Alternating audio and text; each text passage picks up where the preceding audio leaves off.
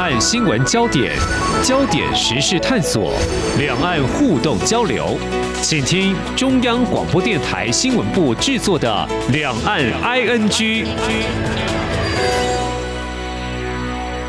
听众朋友，你好，我是黄丽杰，欢迎收听《两岸 ING》节目。中国大陆的经济问题，从这个三年多疫情趋缓之后呢，就一直备受外界高度关注。至于在政府人事异动呢，更是令人好奇了。像外长秦刚，还有国防部长。啊，李尚福接连都没有在公开场合露面，其中秦刚已经被免去官职了哦。那么接下来就是呃，领导人接下第三任期的习近平，最近呢也没有如预期出席国际场合，也让人不解。那么也一反过去做法的是，在中共建政七十四周年的前几天，也就是九月二十八号，习近平他发表对台政策谈话。其实表面上看起来好像也可以理解，因为两岸的主权问题还没有解决。不过，中国大陆坚称台湾是中国大陆的一部分，也并没有承诺放弃对台湾使用武力。但是过去就是没有这个惯例呀，怎么样来解读显示讯息？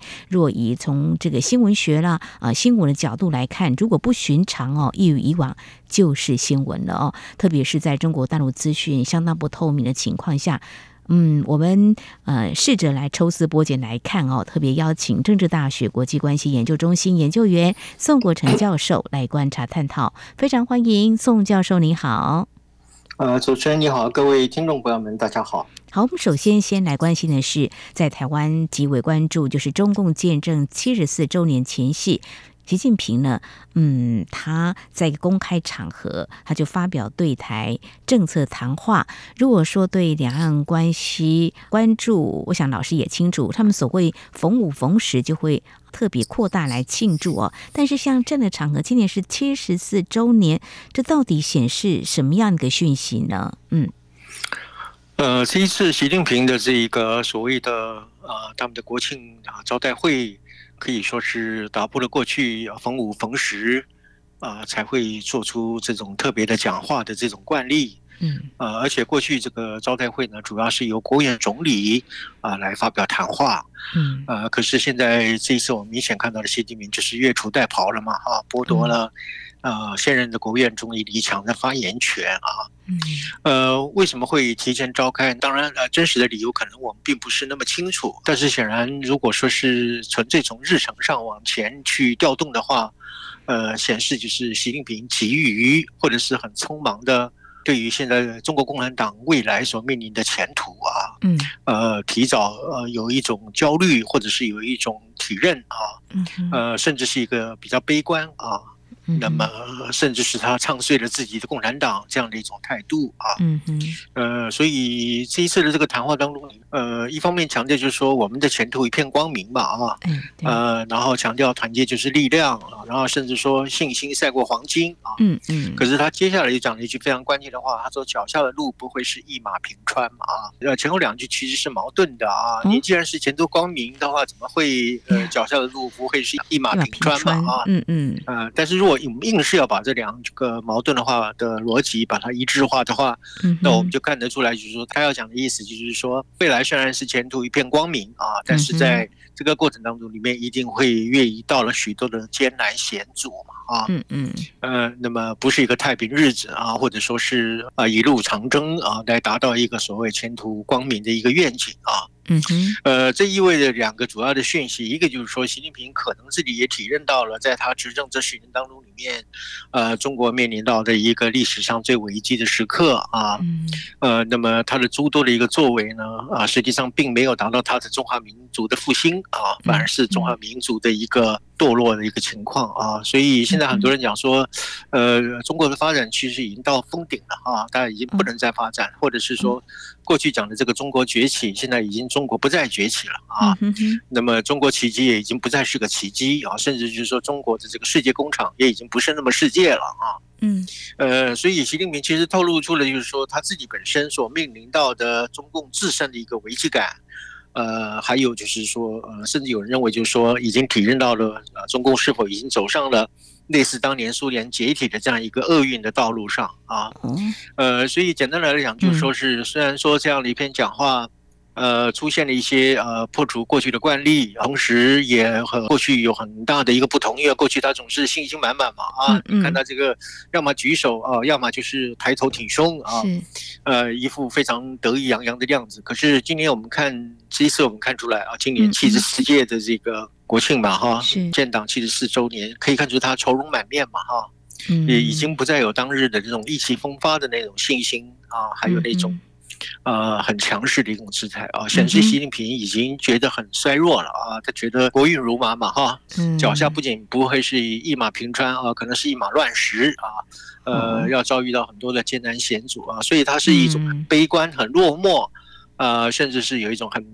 不得志的一种表现。嗯哼，好，非常谢谢老师您观察入围哦。他提到说，新征程我们的前途一片光明，但脚下的路不会是一马平川，就是也是一个信心讲话吧。那面临的哪些压力？那至于打破惯例的话，呃，习近平他接下第三任已经是打破过去的传统了。那如果说过去逢五逢十他才会讲话的话，像这样的场合，七十四周年应该是这个国务院总理李强的舞台嘛？哈，那。还是呃打破了过去的惯例，那显见习近平很多事情亲力亲为吗？我想这内部的问题还会有机会来探讨。不过接下来关心跟台湾比较有关的，就是对台立场的谈话。习近平是说要坚持一个中国原则跟九二共识，推动两岸关系和平发展，深化两岸融合发展，维护中华民族根本利益，增进两岸同胞福祉，实现祖国完全统一是民心所向。时代潮流，历史必然是任何势力都阻挡不了的。听到这里，关心两岸情势的朋友会觉得，这些不是过去他都讲过了吗？不只是他，对台工作相关人员都会讲同样的话，显示对台政策在既定做法。不会有大幅改变吧？还是您观察，在他第三任期之后，事实上是有一些微调或哪些我们值得关注的呢？嗯。嗯，好的。您这里有两个问题啊，一个就是说他重申了所谓对台政策的一些说法，嗯，呃，其实是一种重复性的八股了啊。呃，过去也讲了很多次啊，现在只是重复的我们的炒冷饭嘛啊。但是他最后一句话就是，呃，什么世界上所有的势力都不能够阻挡这个所谓祖国的统一等等的。是，我看完全不是这个样子吧？全世界所有的力量基本上都反对中共用武力的方式来改变台海的现状，不是吗？所以全世界本身反对中共，不管你是用任何的方式，都是对于台海现状的一种改变，和平也好，武力也好啊，或者是融合战略也好等等的。终极的结论就是要并吞台湾嘛，啊，嗯，所以我一再强调，就是说我们以后不要再讲统一统一了啊，我们应该改口叫做兼并啊，或者是这个吞并啊，或者是侵略等等都可以啊。呃，为什么？因为呃，这个统一本身如果没有经过台湾两千三百万的公民自觉的话，那么这个统一本身就是一种强迫性的统一嘛。我相信全台湾人都会呃理解或者是同意我这样一种说法啊。嗯嗯。呃，但是另外一个层面的问题就是说，现在其实中共试图要用武力来统一台湾这件事情是越来越困难了啊，嗯，呃，一方面就是说这样的一次台海战争的成本非常的高昂啊，那么如果以我们以人民币来计算的话，它只要发动这个对台的一个侵略啊，它可能呃都必须要以千亿为一个单位来计算的一种战争的成本啊，嗯，那么另外的话就是说国际形势已经产生很大的变化了啊，因为台湾作为一个呃民主的一种价值的同盟啊，指引着全世界这种自由民主的一种灯塔的作用啊。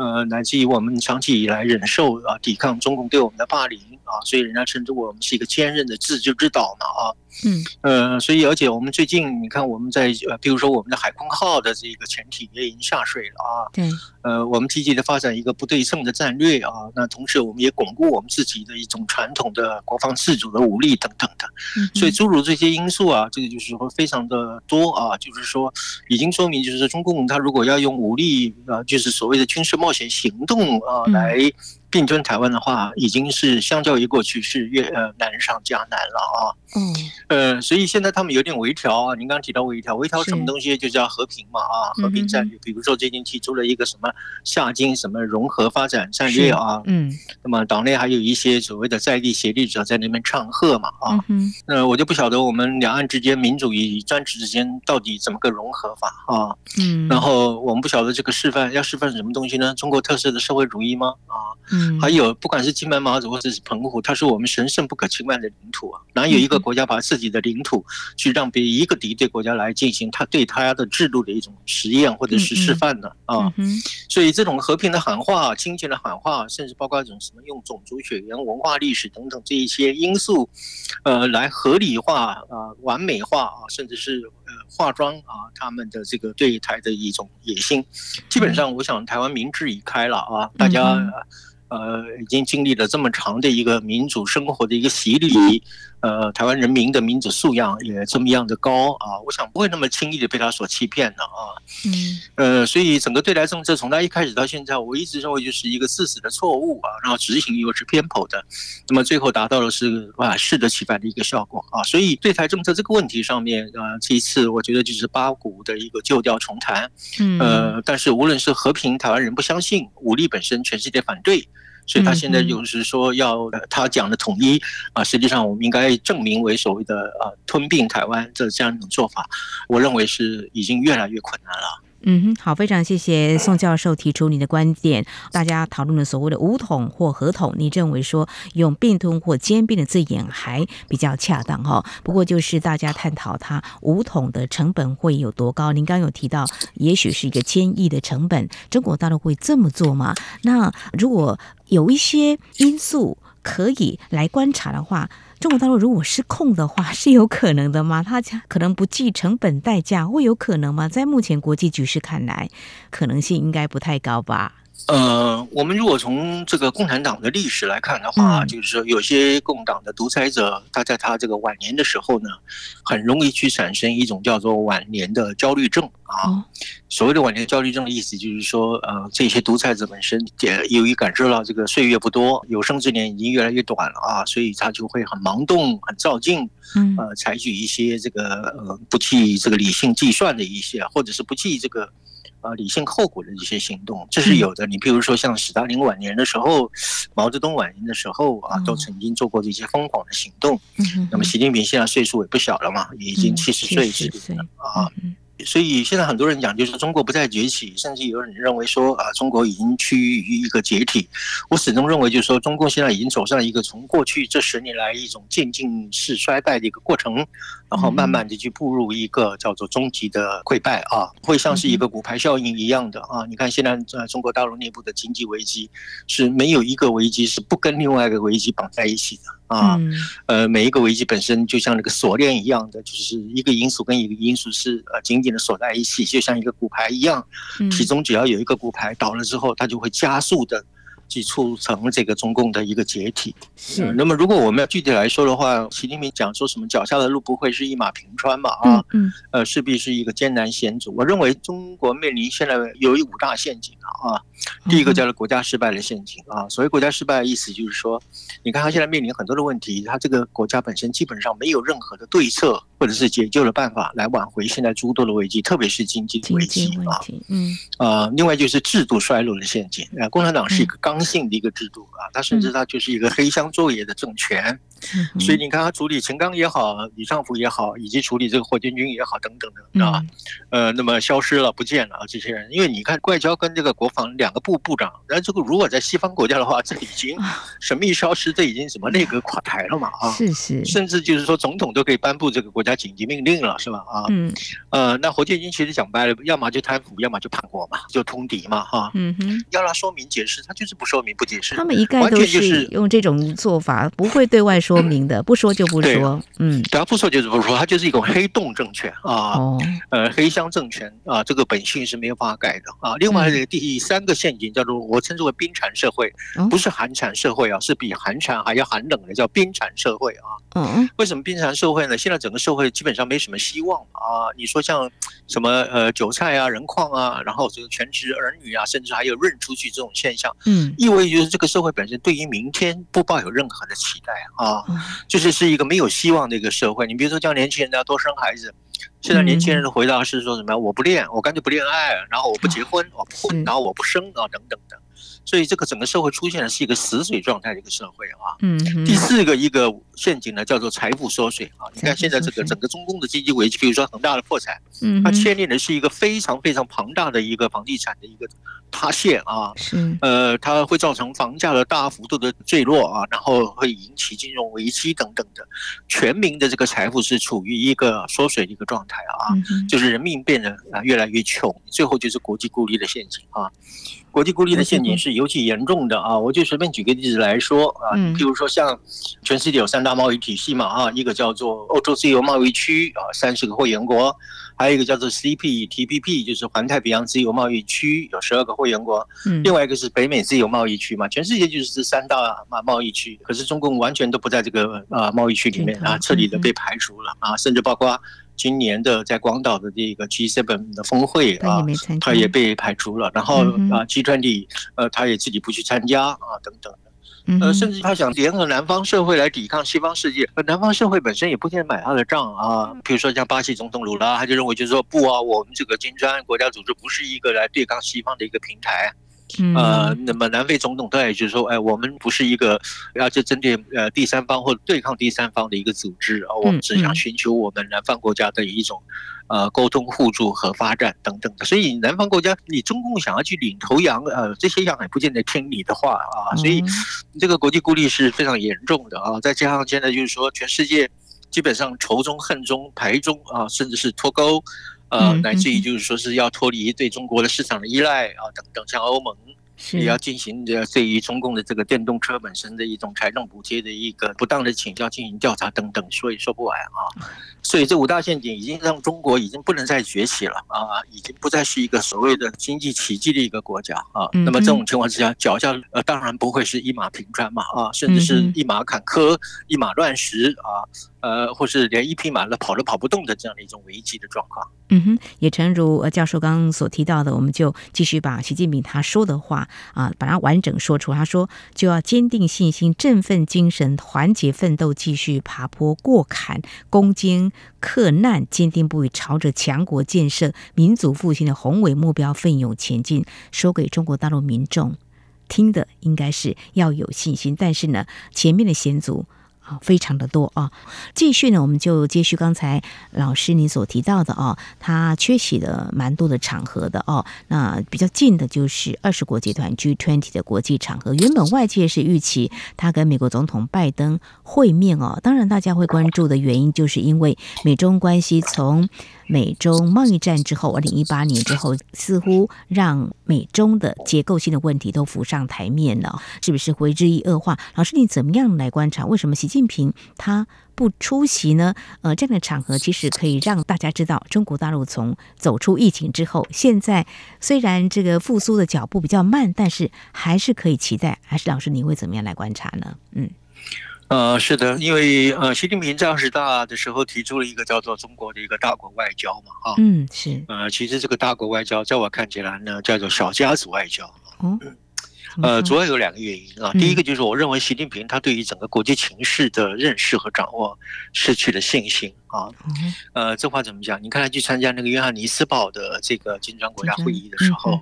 呃，因为他的翻译不小心被那个当地的这个安全人挡在门外。所以你就看他一副那种仓皇失措啊，然后呃瞻前顾后、不知所措的那个模样。理论上来讲，你应该昂首阔步嘛，哈，呃，你是一个中国的一个国家元首，可是实际上不是哦。他去了翻译之后，他好像就去了手脚一样。为什么？因为别人讲的英文他听不懂啊，然后他自己本身也不会讲英文啊。呃，所以从这个，因为他的翻译被呃这个堵在门口，他就一副这个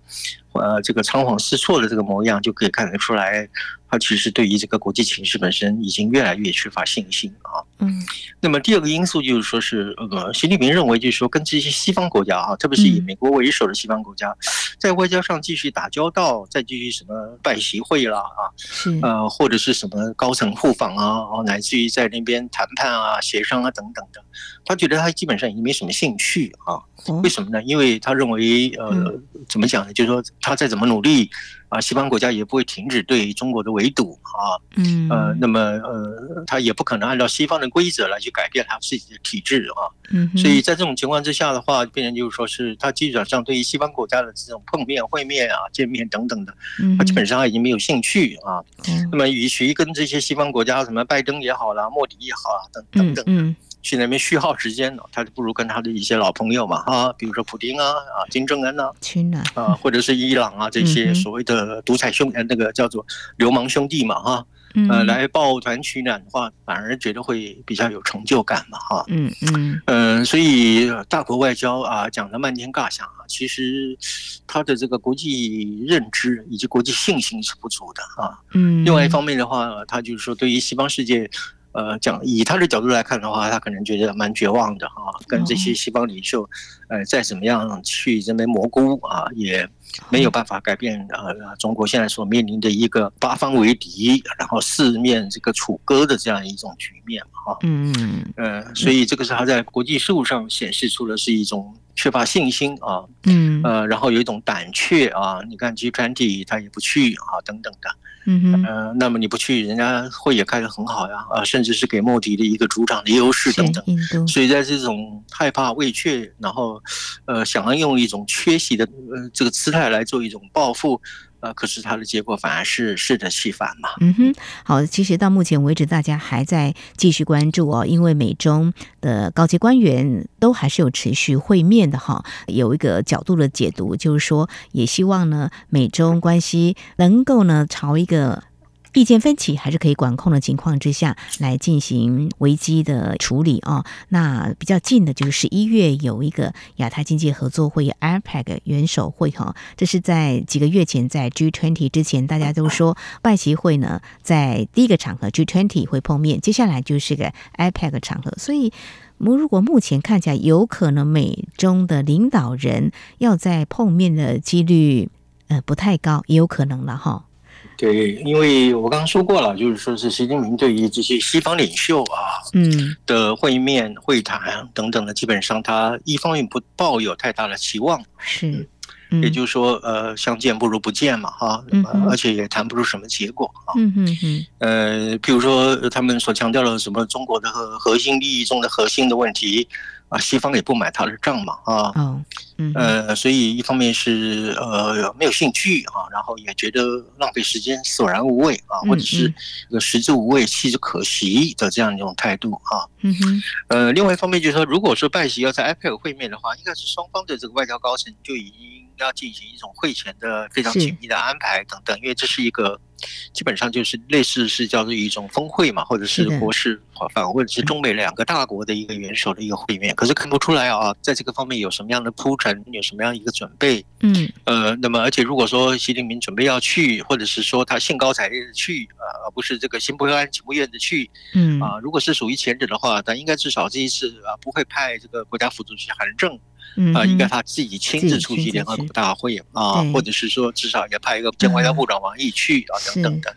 可是王毅却是往呃莫斯科跑嘛，哈，等等。嗯，呃，所以你看这种非常截然不同的一种逆反的一种作为，意味着就是说，习近平对于 APEC 与拜登会面这个事情，我看起来是兴趣缺缺了啊。哦，更何况是说，呃，美国已经表明了，就是对于这个香港特首这个李家超嘛，啊，因为是一个制裁的一个对象，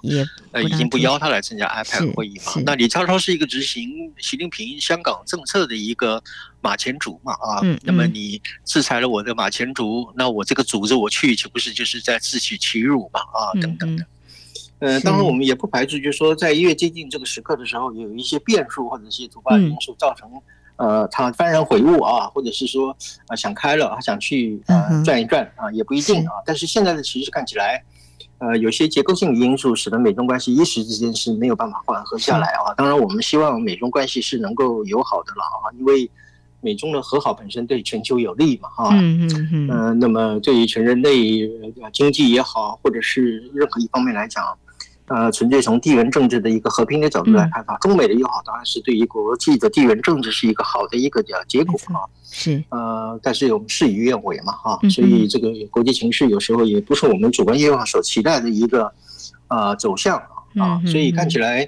呃，习近平在国际政治上已经越来越退缩啊，越来越这个没有自信啊，那么兴趣也不大啊，所以我看。APEC 拜习会议，我看它的可能性其实是蛮低的。嗯哼，好，非常谢谢老师提供您的观点啊。最后就来谈您，那如果说对外，嗯，他会采取不一样的做法，那对内是不是内部也面临了一些问题？因为刚刚提到了他们的外长秦刚被拔官，只保留他的党职，那么还有国防部长李尚福也行踪不明哦，官方就是没有任何说明。可是才刚展开新届政府任期，这人事的异动调整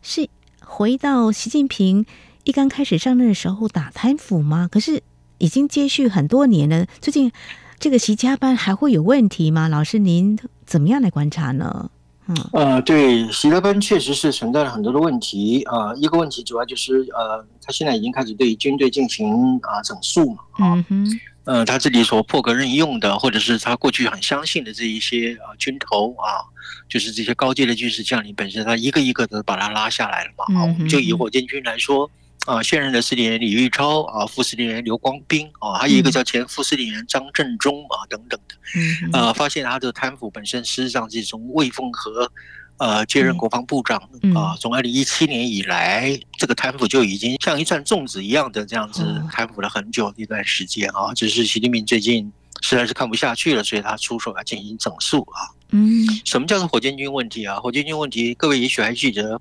呃，不久之前啊，美国空军学院底下有一个叫做中国航天航空呃研究所啊，公布了一个火箭军的。呃，驻地的这一些非常详细一些资料啊，包括他的指挥系统、人员的编制，甚至连那个伙夫兵啊，那个要送饭的那个路啊，都标得很清楚啊。嗯，这个东西本身绝对不是用什么间谍卫星去派来的哈，这个一定有内部泄密。什么叫内部泄密？这不就是通敌吗？啊？呃，所以这些呃，习近平一自己亲自栽培的这一些，我们讲做骄兵悍将啊等等的，或者是他亲信的，都一一的落马，就意味着就是说，呃，他们基本上也不听习近平的指挥啊，呃，而且习近平一天到晚要打美国、打日本啊、打台湾啊，到处要打来打去的啊，这些。解放军坦白讲，他们也没有办法去满足习近平的战略野心嘛，啊，嗯嗯，呃，所以你看，每天在我们呃台湾天上飞的那个飞机，你看有哪一个国家啊飞行一天到晚在天上飞，那都不下来休息啊，或者是，呃，这个是多么烧钱，而且是多么让人厌烦，或者是非常劳累的一件事情啊，嗯嗯，所以习近平的野心，军队没有办法满足啊，也达不到他的期望啊，所以就干脆就怎么样，军队也躺平了啊，躺平了怎么办呢？那么我们就有钱就捞钱啊，有利就图利。啊，所以这个军队本身不堪打仗。呃，我们不要讲别的问题了。你说像恒大的破产啊，啊，乃至于就是说青年的失业啊，这个都是一连串的这个中共内部问题本身的危机。我们光光就是讲军队啊，因为他们讲枪杆子出政权嘛，哈。那这个枪杆子本身啊，甚至有人讲说，呃，打台湾还不如去打中南海啊，像这样一种开玩笑的说法，意味着就是说，现在中共的军队本身不仅是贪腐，而且还是不堪打仗嘛，啊。嗯，所以习近平当然非常的，我们用台话来讲，非常的不准嘛，啊，嗯，呃，所以他现在进行整肃啊，所以而且这个整肃本身，我看是逐步的在扩散啊，嗯，包括战略支援部队据前生啊，还有一个呃战略支援部队的副司令叫做尚红等等，一路的都受到了一个牵累，所以光从这个整肃军队这件事情就可以看出来，习近平他的领导统御是大幅的下降，而且他的指挥军队。的能力本身也大幅的下降，这个就是我刚刚所讲的，是属于一种政府失败的一个主要的环节之一了。其实，在十年前的时候，他当时掌权的时候是党政军一把抓嘛，哈，比起前任的领导人胡锦涛，他算是。一下子能够掌握这么多的权力，但是、呃，是不是能够落实、好好处理好？看来目前可能还是有一些问题，非常棘手，难以处理哈。嗯，因为关中国大陆的官场是太不透明了，我们当然也只能够持续观察。也非常谢谢宋教授。好，我们在今天针对今年以来中国大陆面对两岸的情势，还有习近平在十月一号啊，中共建政七十四周年前夕呢，发表对台政策的谈话，还有他们面临内部的诸多问题，以及对外关系的一些挑战，习近平怎么样来应应呢？非常感谢政治大学国际关系研究中心资深研究员宋国成教授非常专业解析，非常谢谢宋教授，谢谢。呃，谢谢主持人，谢谢各位听众朋友，谢谢。好，以上就是今天两岸 ING 节目，非常感谢听众朋友您的收听，黄丽姐祝福您，我们下次同时间通正在坏。